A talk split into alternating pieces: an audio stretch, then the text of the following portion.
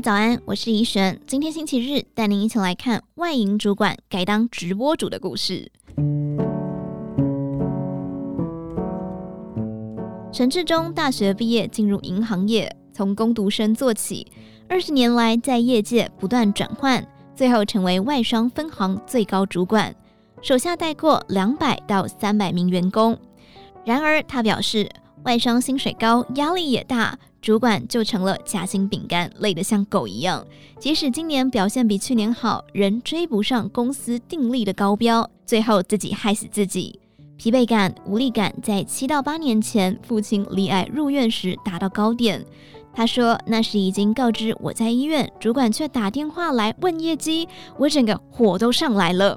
他们只要数字，其他不用讲。而父亲确诊到离世，仅短短四个多月，也为人生敲了一记醒钟。陈志忠回忆，爸爸前一刻还好好的，下一秒却被医生宣告无法治疗。你很难想象，也很难受。尤其院方要求父亲在清醒时签下放弃急救同意书，要小孩去讲这件事情，心里是多么的煎熬。没办法治疗的病，只能等最后的结果。经历过这件事，会发现平常遇到的困难都不是困难。见证生命消逝如狂风般爆裂，他最大的遗憾是未曾在父亲生前及时说爱，好好道别。他说：“我们每天在医院，但是不敢讲，也不敢说再见，最后也没有收到什么感谢他的话，我觉得很可惜。”他悠悠说道：“银行业四十到五十岁癌症走的人很多，甚至有人感冒一个礼拜就没醒来。”我们这个年纪收到白包比红包还多，多聊聊过去与未来，适时放手，说再见，不要留下遗憾。既是不愿再悔恨，A 型摩羯座对自我要求高的他，也决定放了自己。他说：“我本来很务实，算得很精准，但人生好像不必这样，在能力所及，可以去做就去做。好比爸爸生前想骑重机，家人怕危险，联手阻止。后来陈志忠自己反倒买了一台重机。”他开了十五年的 CRV，原本考量孩子打算换一台修理车，看了一到两年仍买不下手。父亲过世后不再犹豫，直接买了一台双门跑车。继之而来的还有职场急转弯。五年前，他在太太鼓励下离开银行业，创立建设公司，一部分是追求生活自由度。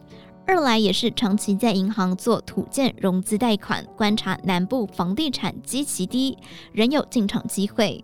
他说，很多人都会说退休要两千万、三千万，其实只要每个月有足够确定的现金流量就可以退了。